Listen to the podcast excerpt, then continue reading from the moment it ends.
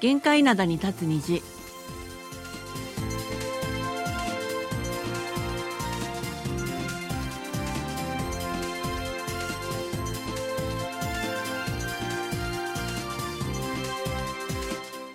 リスナーの皆さん、あんにゃんせよ。こんにちは1月23日火曜日の限界などに立つ虹、丸くめの母さんことキムヨンスンです。ソーナイスことキマーソンです二十四節気の一つ大寒も過ぎもうそんなに厳しい寒さはないんじゃないかなと思いきやドカンとすごい寒さがやってきました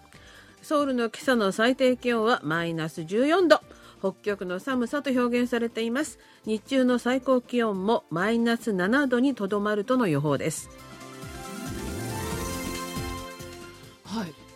寒いですよねさ寒いすがにこの寒さは、うん。ねうん、もうそんなに寒くならないんじゃないってみんな言ってたから大寒も過ぎたとかって言ってたよね。だから今大寒過ぎたからもう大丈夫じゃないかと思ったんですけれども、すごいよね。なんかうち窓を開けようとしたらちょっと凍ってましたよ窓がうん。うんもう洗濯物が凍るような寒さです。そうですね外には干せないですねはいはい、さてそんな寒さの中心温まる話題をお届けしたいと思いますはい。生まれた時の体重が 2500g に満たない低出生体重児のためのおむつを作って必要なところに無償で提供しているメーカーのお話になりますこれ未熟児ですよね。そうです、ねあの未熟児っていうのは、うん医学的にはもう使われてない用語なんだそうですあ日本では。あ、そう韓なん国はだ使ってるんですけれども、はいはいはい日本ではそういうあの赤ちゃんのことを低出生体重児というふうに医なるほ学ど的には呼んでるんだそうです。あなるほど、うんはいで体重が軽いからといって必ずしもなんていうのかないろんなところが未熟だとは言えないという理由からなんだそうですね。あそうなんですか、うんへえで韓国のメーカーなんですけれども、はいこの韓国のメーカーがそうした赤ちゃんのためのおむつを作ったのが2017年。はいうん、でそれ以来無償で提供してきたおむつが500万枚を超えたということです。あすごいですね、うんでうん韓国はあのあのニュースでも報道されてると思うんですけれども出生率っていうのはどんどん低くなっていますよね。はいうんえー、とそれがその低出生体重児の割合はうん増えているんです、へえ、うん、やっぱりそれだけなんか早く生まれたりっていうね早産などが増えているからだというふうな理由なんじゃないかとされています。産母の年齢が上がってるからそれでなのまかあ、な、いろんな要因があるんじゃないですかね、うんはいそれはまあどこの国でも似たような事情があるかなっていうふうに思うんですけれども、はいであのちなみに韓国ではその先ほど未熟児っていう言葉も出ましたけれども、はいえー、と韓国で未熟児っていうふうないうふうに言われるのは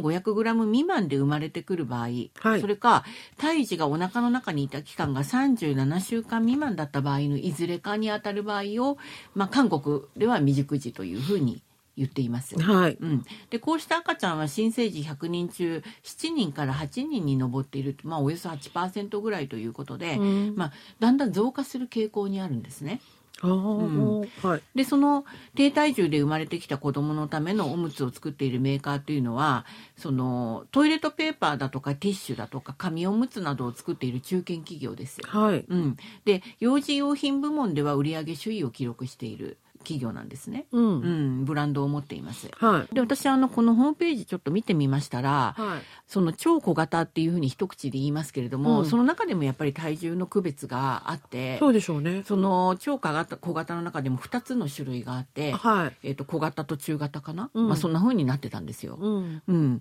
だからそれでまあそういうものが作られているって一こと体でどのくらいの大きさなんですかおのむつって携帯電話ぐらいの大きさなんですってすごい小さいでしょ普通の小型のおむつの半分ぐらいかなじゃあねえ、うんまあとにかくそれで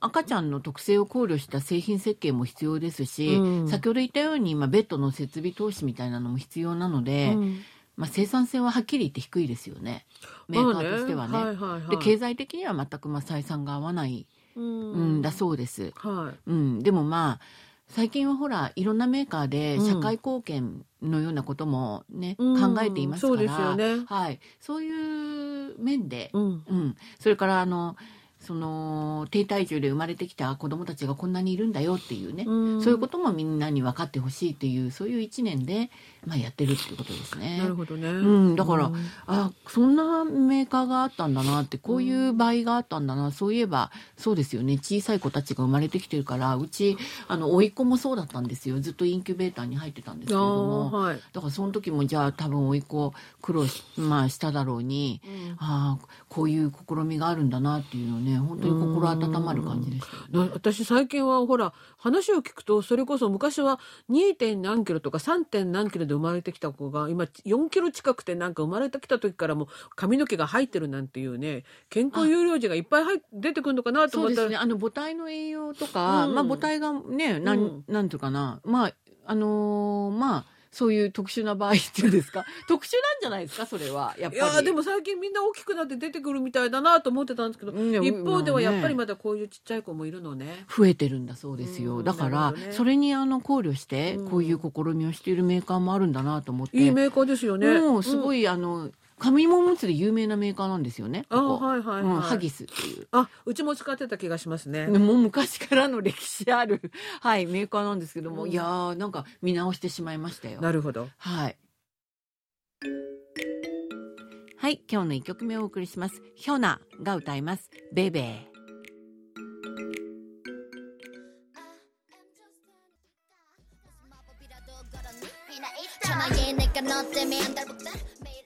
はいい、今日の一曲目をお送りしました。ヒョナでベベーでした。私を赤ちゃん扱いしないでって歌ってましたね。あそういうことなんだ。そういうことみなたいるほ どですね。はいはい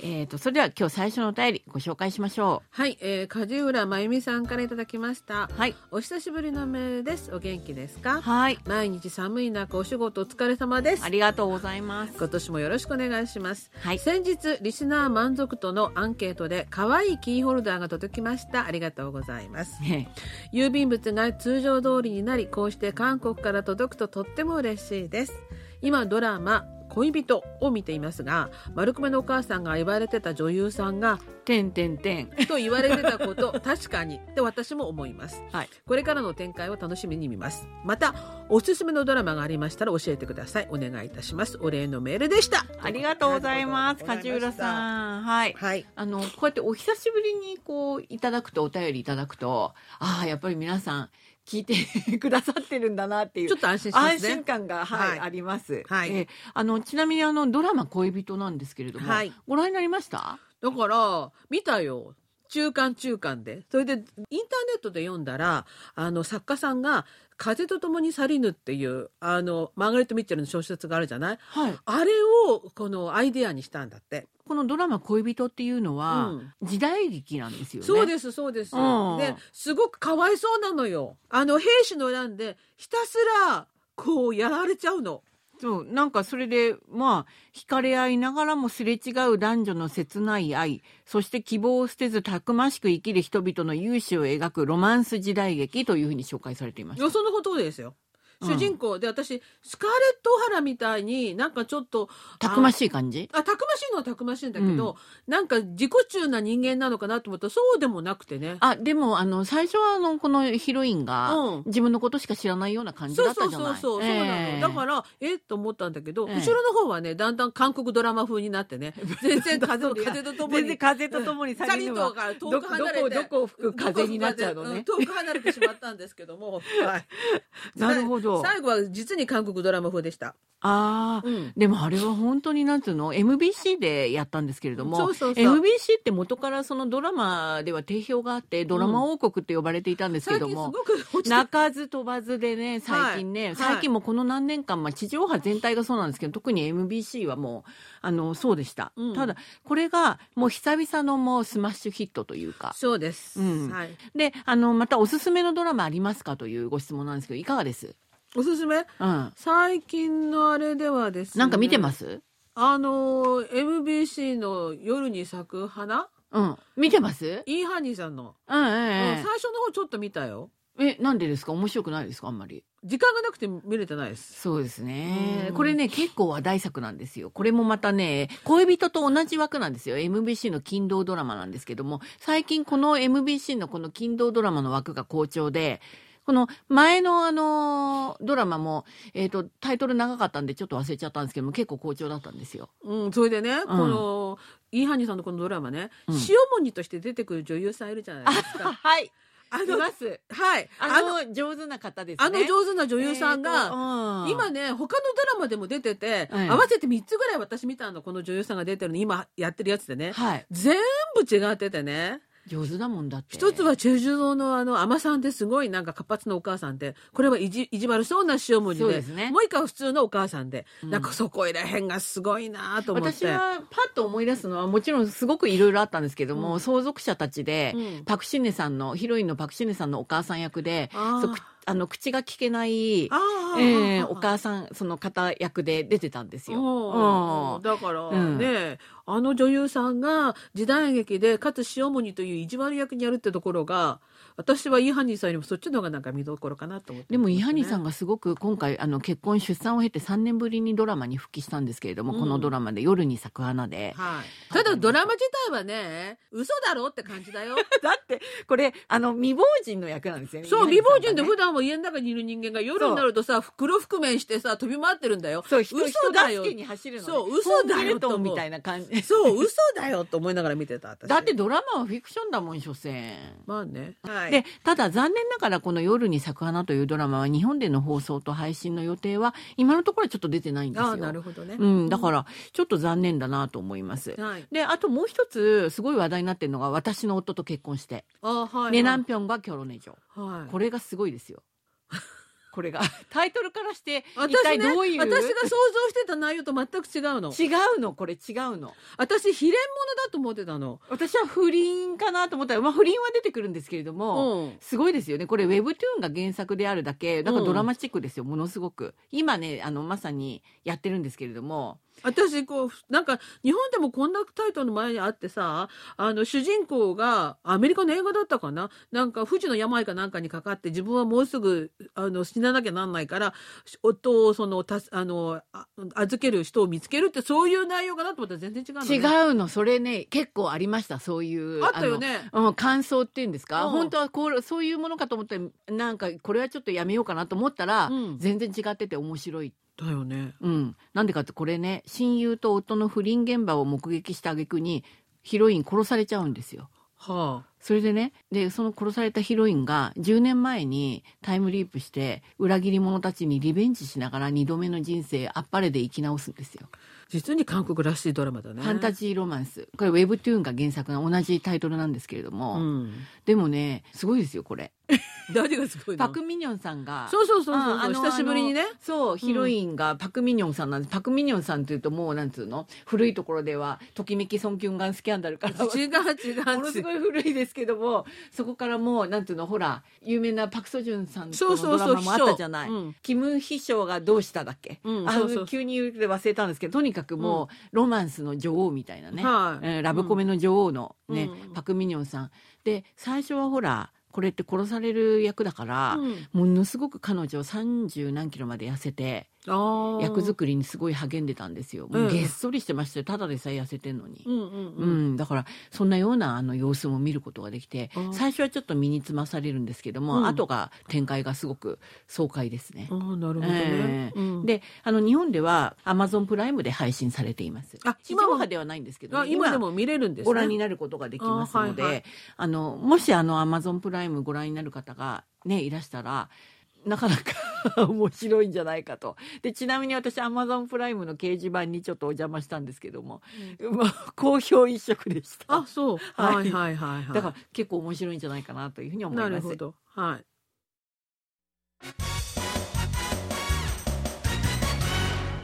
言っちゃなよドットコリア火曜日のいっちゃなよドットコリアアジュンマの井戸端会議の時間です。アジュマの糸端会議はアジュマのレーダーに引っかかった話題をアジュマの目線で掘り下げアジュマとしての考えを皆さんと分かち合っていく時間ですはい今日はですね韓国の大手スーパーの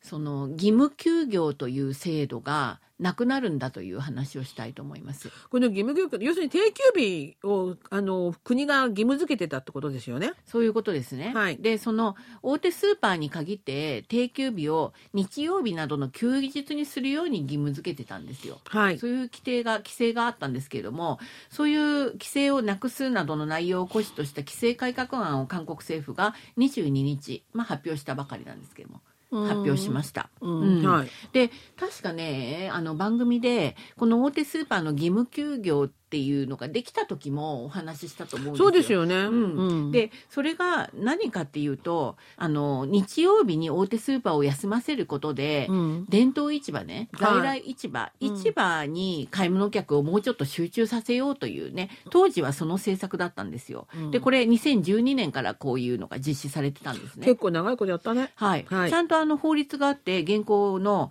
流通産業発展法に基づくそういう措置だったんです。はい。うん、でそれをなくすんだというだから大手スーパーも平日に休めるようにするんだっていう。はい。うん、で現在はだから、えーとですね、大手スーパーの場合は毎月第2第4日曜日に休業するスーパーが多いですよね。多いです。ね、ほとんどですよね。はいうんうん、でですがで最初はそのような感じで始まったこの制度なんですけれどもその制度が定められてから、まあ、この10年余りの間ですね物流業界のトレンドというのはまあ大きく変わったわけです。はい。でいながらにして買い物ができてその買ったものを家の前まで配送してもらえるっていうオンラインショッピングモールがその分大きく成長したんですね。あはい。うん、だから要するに市場にもうちょっと買い物客を集中させようという趣旨だったのにうん。あの結果的にはオンラインショッピングモールをあの成長させるような結果になってしまったっていうの要するにこの制度の実効性はあんまりなかったんじゃないかっていうふうにね、うん、今まあ言われています。はいはい。うんそういうことなんですね。で、あのーちょっと数字を言いますと、産業通商資源部によりますと、去年10月、主な流通業の売上の15兆3000億ウォンあったんですけども、そのうちのオンラインショッピングが占める割合っていうのが51.9%ということで、もう半分以上なんですよね。最うんも高かったです。はい。で、次いで、どこかっていうと、デパートが17.5%。で、うんコンビニが17.1%ということで、じゃあ大手スーパーはっていうことなんですけど、それよりはるかに少ない10.9%にとどまってるんですよ。へえ、そうなんだ。うん、だから大手スーパーというのはもはや流通業界では、その牽制すべき存在ではなくなってきてるんですね。こうやって法律規制にをしてまでっていうことです。なるほどね。んうん義務休日によってその大手スーパーのほとんどが日曜日に休むようになってから初めの頃は売り上げだいぶもう減ったみたいなんですよ。うん。うん、でもそれで市場にその分行ったかっていうとそうでもなかったっていうね、はいはいうん、そのためもはやその大手スーパーと伝統市市場っていうのか市場が対決するようなそういう構図じゃなくて、うんオンラインショッピングモールに対抗するために、こう大手スーパーと市場が手を取り合わなくちゃいけないんじゃないかっていうこういう構図が合ってるんじゃないかっていうそういう指摘も出てますね。あはいはい。う。ん、でまた市場についてはただもうまた動きが出ててはい。あのレトロブームって結構続いてるじゃないですか。うんそうね。うんうんで市場に結構若者たちが訪れるようになってるんですよ。あはいはいはい。うんうんでちょっと認識がね以前とはだいぶ変わってき市場てい自ます体もなんか結構変わってきたよね。そうやっぱりね自助努力っていうものをしたんですうんアよーケーね。ドにもなってるし、そうあと配達なんかもしてくれるようになってるし。そうなんですよ、はいだからだいぶなんていうのかな、ね、お客さんに来てもらえるように、うん市場自体も努力をいろいろしてきたわけですよね。はい。で YouTube とか SNS では、まあ、市場の中のグルメなどを紹介する動画などの内容も人気を集めてるんですね。あはい。うん、で問題はそれじゃあどうじゃあ大手スーパーいつ休むのっていうことなんですけれども、うん今回の決定によってこれまでは、まあ、先ほど言ったようにほとんどが日曜日に第2第4日曜日に休んでた大手スーパーなんですけれどもで、まあ第えー、と月曜日か水曜日に休業するところが多いんじゃないかというふうに言われています。はいまあ、第2月曜日とかね、うん第2水曜日とか、まあ、そういうふうになるんでしょうね第4とかね。はいはいうん、でですから従業員だからやっぱり反発する声も出てるんですね。まあそれそうでしょうね。うんうんスーパーが営業するとなるとスーパーの従業員ももちろんあの出なくちゃいけないし、うん現場にね。うんそれだだけじゃなくてそのスーパーに品物を納品しているメーカーの方たちも日曜日に休めなくなるんですよ。うんだからそういうふうになることで日曜日に休めなくなる関係者がすごく増えるわけですよね。はい。うん、実はその我が家の娘もですねその大手スーパーにいまして、はい。はい。であのすごく言ってましたねなんて。私は国民じゃないのよって自分たちはもう国民じゃないのよって日曜日に休めないで 国民じゃないのよとか言ってましたねで働く私たちは国民とは思われてないお客さんだけが国民なんだとねそんなようなことをうちの娘は言っておりましたはい。でも結局でうちの娘のスーパーは第2水曜日第4水曜日に休むことになりましたああ、なるほどねと。いうことですねはい。うん。はい。今日の2曲目をお送りします。キン・フィルが歌います。ナエ・ピョリー・デオジュを僕の星になってください。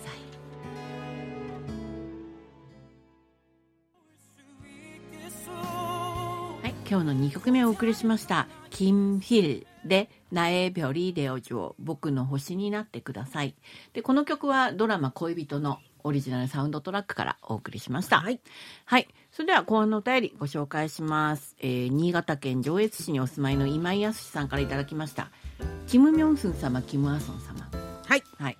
16日の放送で聞いた階段の上り下りを運動に使うと照明やエレベーターの電気代が余計にかかるからその分の電気代を払えと文句を言われた住人のエピソードとても面白かったですということでうん、私も知り合いに話したらあなたが言わなかったら嘘だと思ったわ本当にそんなことがあったのねとなんていうこかな、なまあ、ナンセンスではないんですけれどれも、はいみんな驚いてましたそうですね、うんであのその内容についてまああの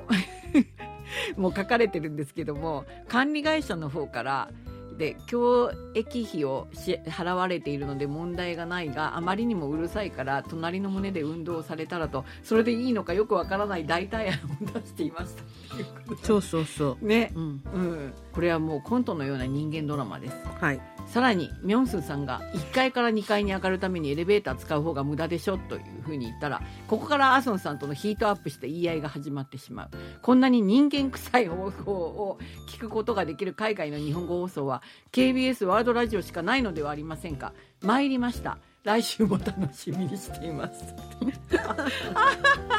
人間臭い放送って言われてしまったああやっぱりありえないみたいなそういうエピソードだからもっとそういうふうに言われてしまったんですねきっとねい。やー人間臭いでしょううん、この60代のおっさんもそうだし、運動してる人もそうだし、うんまあねうんうんただ私はあのその1階2階から1階っていうふうにエレベーターを使う人に対して、うん私実際に私が住んでいる団地の住民によるオンラインコミュニティサイトで、うんそういう問題になったことがあったんですあよる。でしょ、うん多いと思うよこれはそのなんで2階から1階に来るのにエレベーター使うんだとか言ってそういうそうね。そう、うんそれから実際に1階や2階の住民の方っていうね、ううんんうんの声とかねそれですごくなんか意見が行ったり来たりしたことがあったんですよ。はいでそれによるとその今のマンションの廊下っていうのは、うんその階段にこうエレベーターホールから階段に出るには防火のためのその扉になってるんドでアすがようんドアがね重。たいドアねあれ重たいんですよね、うんだから結構荷物がある時とかは、うんあのよいしょっていうふうに大人でも開けなくちゃいけないんでましてうん子供とかは危ないわけですよそうそうそうそだうからら大人がまた子供さんにも言うみたいなんですよ、ああはいはい、うん、だからそれで親御さんが、ううんちの子供が乗ったらうん言われたと、だああからやめてほしい子供に言うのはやめてほしいとああ子供のなるがこれを開けるのは大変だと、ほどねああなるほどそういうような感じだったんですよ。はいはいだからね、十分あり得ると思うんですよ。1階から2階、2階から1階もね。ああここそこがやっぱりこの住んでるあのマンションの違いですね麻生さんみたいなあの新しい高級マンションだとそういう重たい扉があるんですけど我が家は古いアパートなんで階段は普通に階段上がればいいだけなんいでや、もうさ再来年からものすごい豪華アパートに住むことになっている先輩からそんなことは言われてしくないんですけあれどともにかく、はいだから今も見てると結構うん2階とか3階ぐらいの住民の人ってみんな階段で上り下りしてるんだよね、うんエレベーター待ってるの結構時間かかるとそうエレベーターあうま結だ構今うん高層だから、そうそうエレベーター結構高いところから降りてくる場合もあるんですよううねだ。から時間かかりそうだなと思うとそのままスーッと階段上がっていく人いっぱいいるから、そうしたらね、例えば3階だったらね、3階でエレベーター止まっちゃうんですよ。だからね、こう、 ブクブクっていう感じでね。 だから、押すなっていう感じもあるみたいですよ。まあねなんかいろいろありますよね。いろんなこと考えてるからね、みんなね、人間模様がね、うんまあうね、ん、ありますね。はい、うんみんな自分勝手なのよしょうがないね自分のことがね、やっぱり中心、自分中心ですからね。はい何事もね、そういうことですよね。はいはい。ということで火曜日の限界な大脱理事お別れの時間です。お相手は丸くめのお母さんことケミアンさんとソウルナリスことキマーさんでした。またの時間まで皆さん、アニューゲセよ。さようなら